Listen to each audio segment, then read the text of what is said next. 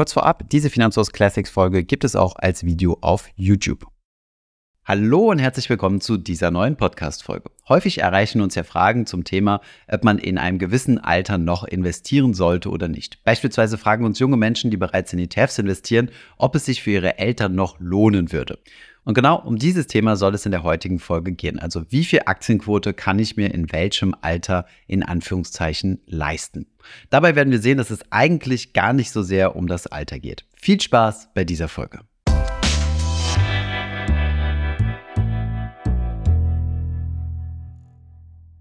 Bevor es losgeht, ein kurzer Werbeeinsprecher. Und heute möchte ich euch die App Finanzguru vorstellen. Das ist euer kostenloser und digitaler Finanzassistent. Mit dem könnt ihr ganz einfach einen Überblick über eure Geldein- und eure Geldausgänge behalten. Sobald du Finanzguru gedownloadet hast, kannst du mit der App verschiedene Bankkonten, Depots oder Krypto-Accounts verbinden und behältst dann einen gesamthaften Überblick über deine Finanzen. Finanzguru analysiert dann deine Kontobewegungen, kann diese dann klassifizieren in einzelne Ausgabenkategorien und erkennt sogar automatisch Verträge. In der App hast du also einen Überblick über alle Verträge, wie zum Beispiel deine Mietverträge, deinen Handyvertrag, deinen Strom- und Wasservertrag und so weiter. Das Coole an der Sache ist, du kannst direkt aus der App diese Verträge auch kündigen. Diese Funktion habe ich zuletzt sogar mal für meinen Internetvertrag benutzt. Finanzguru kannst du dauerhaft kostenlos nutzen. Es gibt aber auch Finanzguru Plus, wo du noch weitere Analysen und Funktionalitäten hast. So kannst du dir zum Beispiel dein frei verfügbares Einkommen berechnen lassen, kannst dir smarte Budgets anlegen in verschiedenen Kategorien. Wenn du Neukunde bist, kannst du Finanzguru Plus für drei Monate lang kostenlos testen. Dazu musst du zunächst einmal die App downloaden und dann im Reiter unter Mehr den Code Finanzfluss eingeben.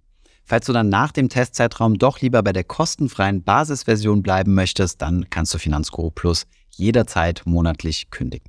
Den Link zur App findest du auch nochmal in den Shownotes von meinem gesamten Vermögen, welches ich investiere, wie viel könnte oder sollte ich in Aktien investieren? Diese Frage stellt sich, weil Aktien gehören zum risikobehafteten Teil deiner Geldanlage. Risikobehaftet bedeutet, dass Investieren in Aktien mit einem Risiko verbunden ist, nämlich einem Kursveränderungsrisiko. Das bedeutet, man kann in Aktien investieren und es ist gut möglich, dass sie nach einer Zeit weniger wert sind als das Geld, was man reingesteckt hat. Ein gewisses Risiko möchten wir natürlich eingehen, das sogenannte Marktrisiko, denn das ist maßgeblich dafür verantwortlich, dass wir in der Anlageklasse Aktien auch mit einer Rendite rechnen können. Auf der anderen Seite sollten wir natürlich nicht so viel Risiko im Portfolio haben, dass wir uns unwohl fühlen und nachts nicht mehr schlafen können. Es ist also quasi eine Balancefrage. Welche Aktienquote die richtige ist, hängt etwas weniger vom Lebensalter ab als von unseren Anlagezielen. Aber diese Anlageziele entwickeln sich auch mit unserem fortschreitenden Lebensalter. So ist es gerade, wenn ihr jünger seid, das Ziel, einen Vermögensaufbau zu betreiben, also einmal anzufangen, Geld auf die Seite zu legen und schon mal einen finanziellen Grundstock zu schaffen. Später, wenn ihr mehr Geld auf der Seite liegen habt, geht es eigentlich eher um den Vermögenserhalt. Dann ist die Rendite eher sekundär, sondern ihr möchtet vor allem das Risiko reduzieren. Es ist aber auch gut möglich, dass der Vermögensaufbau eben ebenfalls in fortgeschrittenen Lebensjahren eine Rolle für euch spielt. Von daher ist die Frage nach der richtigen Aktienquote oder anders ausgedrückt die Aufteilung zwischen risikofreiem und risikobehaftetem Teil eine Frage, die sich eigentlich über den gesamten Lebensverlauf stellt und deren Antwort sich immer wieder mal ändern kann. Die Aufteilung dieser beiden Kategorien nennt man Asset Allocation, also Aufteilung der Vermögenswerte Level 1, also quasi so das Basislevel, sozusagen das Fundament. Hier wird nicht darüber gesprochen, in welche ETFs man investieren soll, sondern ihr macht euch darüber Gedanken, wie viel Prozent eures Vermögens ihr in Aktien oder andere risikoreiche Anlagen steckt und wie viel Prozent ihr in risikofreie Anlagen steckt, beispielsweise Tagesgeld- und Festgeldkonten unter 100.000 Euro, Geldmarktfonds oder sehr, sehr sichere Staatsanleihen oder Staatsanleihen-ETFs. Erst im zweiten Schritt, also dem Asset Allocation Level 2, macht man sich Gedanken darüber, wie man denn in Aktien investieren möchte. Also konkret in welche ETFs man investieren möchte, wie man seine Länderallokation macht und so weiter. Um diese Level 2 Allokation geht es in diesem Video nicht, aber wir haben euch unten in der Beschreibung mal ein paar Videos verlinkt, wo wir genau das gemacht haben, nämlich ETF-Portfolios zusammengestellt. Kommen wir zurück zur Asset Allocation Level 1. Das ist zunächst einmal die wichtigste Entscheidung, denn hier wird das Gleichgewicht zwischen Risiko und Rendite maßgeblich von euch bestimmt. Es gibt zahlreiche Studien, die zeigen, dass die Aufteilung der Anlageklassen, also die Asset Allocation, der Haupttreiber für eure Rendite ist. Eine entsprechende Studie haben wir euch unten in der Beschreibung verlinkt. Warum das so ist, das kann man relativ einfach nachrechnen. Angenommen, ihr habt 100 Euro, die ihr investieren möchtet. Ihr rechnet mit 5% Rendite am Aktienmarkt. Wenn ihr die 100 Euro in den Aktienmarkt investiert,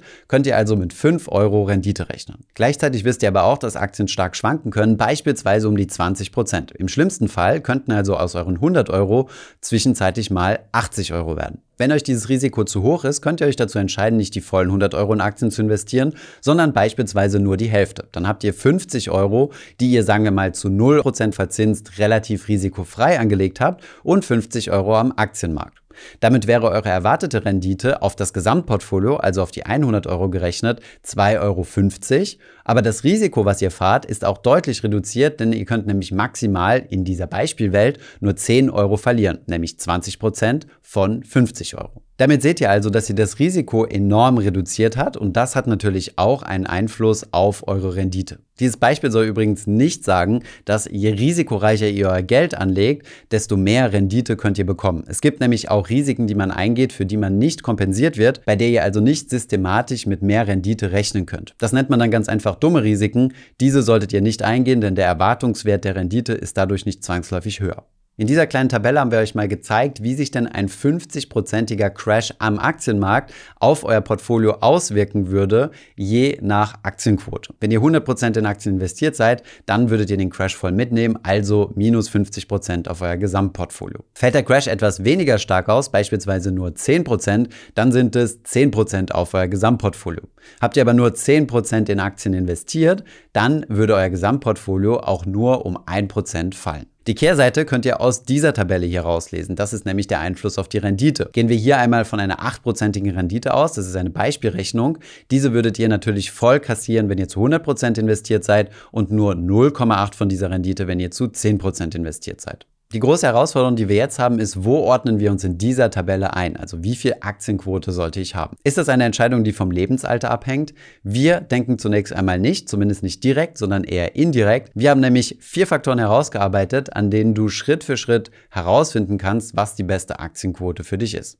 Starten wir direkt rein. Die vier Faktoren sind zunächst einmal Zeit, Höhe deines Vermögens, deine persönliche Risikoaffinität und deine Flexibilität im Umgang mit Geld. Starten wir zunächst einmal mit der Zeit. Und die Zeit ist nahezu ein binäres Kriterium. Wenn du also eine gewisse Anlagezeit hast, dann kannst du in Aktien investieren. Wenn du diesen Mindestanlagezeitraum unterschreitest, dann kannst du eigentlich gar nicht in Aktien investieren. Denn wir haben ja gesagt, Aktien sind eine risikoreiche Anlageklasse und kurzfristig gesehen sind Aktien tatsächlich wie eine Art Casino. Denn wie viel Rendite du in einem einzigen ausgewählten Jahr mit einer Aktie machst, das lässt sich nahezu nicht vorhersehen. Wir haben uns einmal die 50-jährige Historie des MSCI World angeschaut und wenn wir nur ein einziges Jahr in diesen investiert hätten, dann ist das, was dabei herauskommt, ein ziemliches Casino-Ergebnis. Es gab nämlich Jahre, da hättet ihr in einem einzigen Jahr 42 Prozent verloren und es gibt wiederum Jahre, da hättet ihr in einem Jahr fast 40 Prozent gewonnen. Im Schnitt hättet ihr zwar 7,6% Rendite in diesem entsprechenden Jahr gemacht, da die Schwankung um diesen Durchschnittswert aber extrem hoch ist, ist der Aktienmarkt wie gesagt auf ein Jahr gesehen ein Casino. Das Ganze verändert sich stark, wenn wir unseren Anlagehorizont in die Länge ziehen. Wenn wir uns jetzt mal fünf Jahre lange Portfolios anschauen, also Investitionsreihe über fünf Jahre hinweg, da wird die Schere schon deutlich enger. Da hättet ihr im schlechtesten Fall nämlich 4,8% Verlust pro Jahr gemacht oder im besten Fall 24,8% Gewinn pro Jahr. Im Schnitt über den gesamten Betrachtungszeitraum hinweg hättet ihr 6,7% gemacht. Die hättet ihr aber nicht wirklich bekommen, denn man muss sich ja immer eine Fünfjahresperiode anschauen. Wenn wir den Anlagehorizont jetzt noch mal ein Stück länger ziehen, nämlich auf 10 Jahre, dann wird die Schere noch mal enger zwischen dem maximalen Gewinn und dem maximalen Verlust. Und wenn wir das Ganze auf 15 Jahre lang strecken, dann ist das schlechteste Ergebnis, was man hätte erzielen können, 1,2 Prozent pro Jahr. Und das ist ein positiver Wert. Das bedeutet, in den letzten 50 Jahren hätte es keinen 15-Jahres-Zeitraum gegeben, in dem ihr tatsächlich Geld verloren hättet. 1,2% Rendite sind natürlich kein gutes Ergebnis. Im Schnitt hättet ihr auch hier wiederum um die 7% gemacht, aber es hätte genügt, ein einziges Jahr länger sein Geld noch anzulegen und dann wärt ihr schon ziemlich nah an die 7% gekommen. Was können wir also hieraus für Lehren ziehen? Zunächst einmal am Aktienmarkt ist es wichtig, breit diversifiziert zu investieren. Diese Regel, dass man langfristig investieren soll, gilt immer nur für ein breites Aktienportfolio. Denn einfach nur lang in eine einzelne Aktie investieren kann eine Fehlentscheidung sein, denn einzelne Unternehmen können immer pleite gehen. Wer aber breit diversifiziert anlegt, sollte mindestens 15 Jahre anlegen. Zumindest in der Vergangenheit gab es hier auf den MSCI World gerechnet keine Portfolios, die negativ rentiert hätten, also wo ihr tatsächlich Geld verloren hättet. Deswegen Kriterium Nummer eins für das Festlegen der Aktienquote ist die Zeit. Wenn ihr weniger als 10 oder besser noch weniger als 15 Jahre habt, dann solltet ihr nicht in Aktien investieren. Um den Anlagezeitraum festzustellen, ist es wichtig, eine Finanzplanung aufzustellen. Beispielsweise solltet ihr euch überlegen, ob ihr in den nächsten 15 Jahren plant, eine Immobilie zu erwerben, ob ihr vielleicht etwas mehr Geld auf die Seite legen müsst, um ein Auto zu kaufen oder vielleicht plant ihr ein Sabbatical. All dieses Geld, was ihr in den nächsten 15 Jahren braucht, solltet ihr also nicht am Kapitalmarkt anlegen. Und hier sehen wir auch schon den ersten Bezug zum Alter. Je älter man ist, desto weniger Zeit hat man natürlich, um zu investieren. Nichtsdestotrotz bedeutet das nicht, dass man zum Beispiel mit 50 Jahren nicht mehr investieren sollte. Denn vielleicht gibt es ja noch einen gewissen Betrag, den ich doch noch 15 Jahre lang anlegen möchte. 15 Jahre, das wären dann zum Beispiel bis zum 65. Lebensjahr. Das heißt, da ist noch jede Menge Zeit und deswegen kann es sich auch in diesem Alter lohnen, eine erhöhte Aktienquote zu haben. Macht euch also weniger Gedanken über euer tatsächliches Lebensalter als über euren Anlagehorizont bzw. Anlagezeitraum. Übrigens, wenn ihr Geld auf die Seite legt, um eure Rente aufzustocken, dann muss ja nicht das gesamte Geld pünktlich zu Rentenbeginn zur Verfügung stehen, also beispielsweise zum 65. oder 67. Lebensjahr. Vielleicht reicht es ja, wenn ihr genug Geld auf die Seite legt, um zunächst einmal 10 Jahre davon zu leben und dann könnt ihr den Rest immer noch eine Zeit lang an der Börse investieren, wenn ihr das Geld zum Beispiel geplant habt, erst ab dem 70. oder 75. Lebensjahr zu verkonsumieren. Und damit sind wir auch schon beim nächsten Punkt, der ein wichtiger Faktor ist, nämlich eurer persönlichen Vermögenssituation. Wenn ihr ein eher geringes Vermögen habt und dieses gesamte Vermögen dafür dienen wird, eure Rente zu finanzieren, dann solltet ihr hier natürlich weniger risikoreich investieren, denn ihr seid ja auf dieses Geld angewiesen. Wenn ihr zum Beispiel ein deutlich höheres Vermögen habt und sowieso nicht davon ausgeht, das gesamte Vermögen zu verkonsumieren, also sozusagen etwas zu vererben, dann könnt ihr euch natürlich auch erlauben, dieses Geld längerfristiger anzulegen und dementsprechend auch eine höhere Aktienquote zu fahren, denn euer Anlagezeitraum geht ja gegebenenfalls sogar über eure Lebenszeit hinaus. Hier kann man natürlich keine absoluten Werte nennen, also zum Beispiel sagen, über einer Million kann man risikoreicher anlegen, darunter nicht, denn es hängt natürlich immer vom eigenen Lebensstil ab. Manche Menschen leben extrem sparsam und haben ein verhältnismäßig hohes Vermögen, dann kann man sich eine längere Anlagedauer erlauben. Auf der anderen Seite gibt es Menschen, die es schaffen, hunderttausende Euros pro Jahr auszugeben. Diese sollten das Geld, wenn sie darauf angewiesen sind, dann eher nicht anlegen. Was man sich also anschauen muss, ist die Höhe eures Vermögens im Vergleich zu eurem monatlichen oder jährlichen Budget, das ihr benötigt. Kommen wir zum dritten wichtigen Entscheidungskriterium bei der Gewichtung eurer Asset Allocation Level 1, sprich eurer Aktienquote, und das ist eure persönliche Risikoaffinität. Beim Risiko muss man in zwei Risikokategorien unterscheiden. Es gibt das sogenannte objektive und das subjektive Risiko. Das objektive Risiko ist ein Risikomaß, was sich messen lässt. Also das tatsächliche Risiko eines Aktieninvestments lässt sich zum Beispiel messen über die Volatilität. Die Volatilität ist die Schwankung des Aktienkurses. Je stärker eine Aktie schwankt, desto volatiler ist sie und desto riskanter ist sie, gemessen am objektiven Risikomaß Volatilität. Dieses objektive Risiko kann man reduzieren und kann man steuern, beispielsweise durch breite Streuung. Was wir hier mit der persönlichen Risikoaffinität aber meinen, ist das sogenannte subjektive Risiko. Also wie empfinde ich persönlich Risiko? Hier sind wir Menschen nämlich alle ziemlich unterschiedlich. Manche brettern problemlos mit 200 über die Autobahn, ohne sich dabei unwohl zu fühlen. Bei anderen Leuten schlägt das eher auf den Magen. Auch wenn ein langfristiges Investment in Aktien natürlich eine rational richtige Entscheidung ist, sollte man sich vor allem aber subjektiv damit wohlfühlen. Es bringt nichts, wenn euer Aktienportfolio eine super Rendite abwirft, ihr aber nachts nicht mehr schlafen könnt, weil ihr mit den Schwankungen an der Börse nicht klarkommt. Dann werdet ihr sehr schnell Fehlentscheidungen treffen und zum Beispiel in sehr ungünstigen Zeitpunkten euer Aktiendepot auflösen und vielleicht gar nicht mehr in Aktien investieren. Wenn ihr mit einem 50-prozentigen Crash gefühlt nicht klarkommt, dann solltet ihr auch keine 100% eures Vermögens in Aktien investieren. Natürlich ist das immer schwierig im Vorfeld festzustellen, aber seine Aktienquote kann man später auch nochmal korrigieren, wenn man seinen ersten Crash an der Börse durchgemacht hat und mal erste Erfahrungen gesammelt hat. Manche stocken dann ihre Aktienquote auf und sagen, so schlimm war es ja gar nicht. Andere reduzieren sie dann eher und sagen, ich fühle mich mit weniger Aktien wohler. Also hier schon mal ein kleines Zwischenfazit mit Hilfe von zwei kleinen Beispielen. Person Nummer A hat jede Menge Zeit, ist bereit, das Geld langfristig anzulegen und ist bereit, eine hohe Aktienquote von bis zu 100 Prozent zu fahren. Gleichzeitig möchte diese Person aber auch keinen Crash erleben, bei dem bei einem 50-prozentigen Crash das Portfolio auch 50 Prozent absackt. Hier würde sich diese Person nach eigener Einschätzung unwohl fühlen und deswegen muss sie die Aktienquote reduzieren. Wenn wir jetzt hier einmal in diese Tabelle schauen, können wir hier ablesen, okay, bei einem 50-prozentigen Crash möchte diese Person nur 40% Portfoliowert verlieren, also darf sie sich eine Aktienquote von 80% erlauben. 20% sollten sehr risikolos investiert werden. Person B hat 200.000 Vermögen, möchte aber in den nächsten 10 Jahren davon 100.000 Euro in eine eigene Immobilie stecken. Das wiederum bedeutet, dass sie maximal 50 Prozent ihres Vermögens, also nur die Hälfte, am Kapitalmarkt investieren darf. Die Person ist sehr risikotolerant, das bedeutet, hier ist der limitierende Faktor für die Aktienquote nicht die eigene Risikoaffinität, sondern ganz einfach die Laufzeit. Diese Person sollte also nicht mehr als 50 Prozent ihres Kapitals in Aktien investieren. Kommen wir zum vierten Faktor, den man mit berücksichtigen sollte und dieser lautet Flexibilität. Bisher haben wir ja viel über das Thema Risiko gesprochen, aber je weniger ihr in Aktien investiert, desto mehr leidet natürlich auch eure Rendite. Deswegen könntet ihr mit Hilfe von etwas Flexibilität bei eurer Finanzplanung vielleicht etwas die Aktienquote erhöhen und somit auch die zu erwartende Rendite. Hier ein kleines Beispiel. Wenn ihr Geld auf die Seite legt für eure Rente, aber ein Großteil eurer Rente schon abgesichert ist, beispielsweise durch das, was ihr an staatlicher Rente bekommt, plus vielleicht eine Pensionszusage oder eine betriebliche Altersvorsorge, dann kann vielleicht der dritte Teil, also eure private Vermögensvorsorge, etwas flexibler gestaltet werden. Das bedeutet konkret, wenn es an der Börse weniger gut läuft, dann reduziert ihr einfach das, was ihr aus eurem Portfolio entnehmt.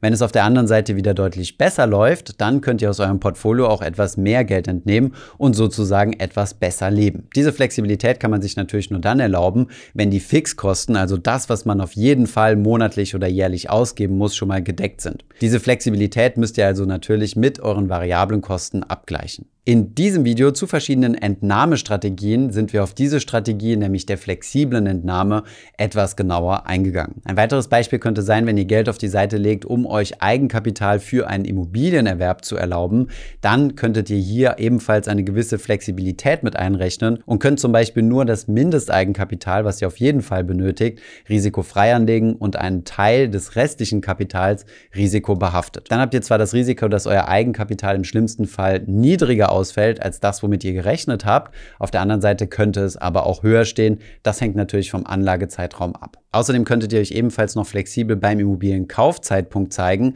und beispielsweise ein Jahr später kaufen, wenn gerade die Börse nicht so läuft, wie ihr euch das vorstellt. Bei diesem vierten Faktor würde ich aber sagen, handle with care, also seid hier auf jeden Fall vorsichtig und überschätzt hier nicht eure Flexibilität, denn sonst kann euch das schnell ziemlich viel Rendite kosten, wenn ihr hier risikoreicher unterwegs seid, als ihr das sein solltet. Das waren soweit die vier Faktoren, die wir ausgearbeitet haben. Es gibt sicherlich noch einige andere Faktoren, die sich dann aber unter diese vier irgendwo untergliedern lassen.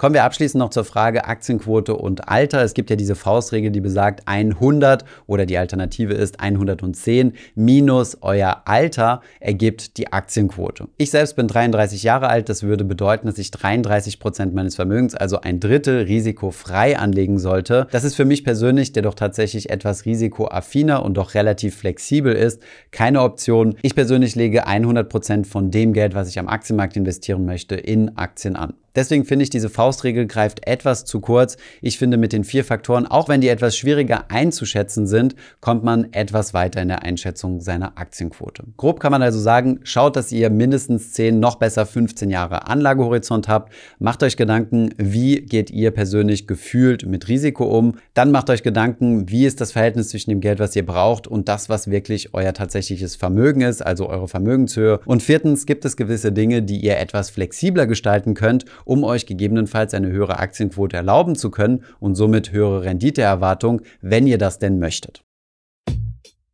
Ich hoffe, diese Podcast-Folge hat dir gefallen. Wenn ja, dann zöger doch nicht in deinem Umfeld über diesen Podcast zu sprechen, bei Freunden und Bekannten. Ich denke, es gibt auch in deinem Umfeld viele Menschen, die sich für das Thema finanzielle Bildung interessieren oder interessieren sollten. Wenn du auf iTunes bist, würden wir uns auch freuen, wenn du uns eine positive Bewertung dalässt.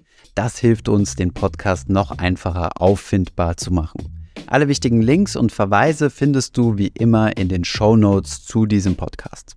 Vielen Dank fürs Zuhören und bis zum nächsten Mal.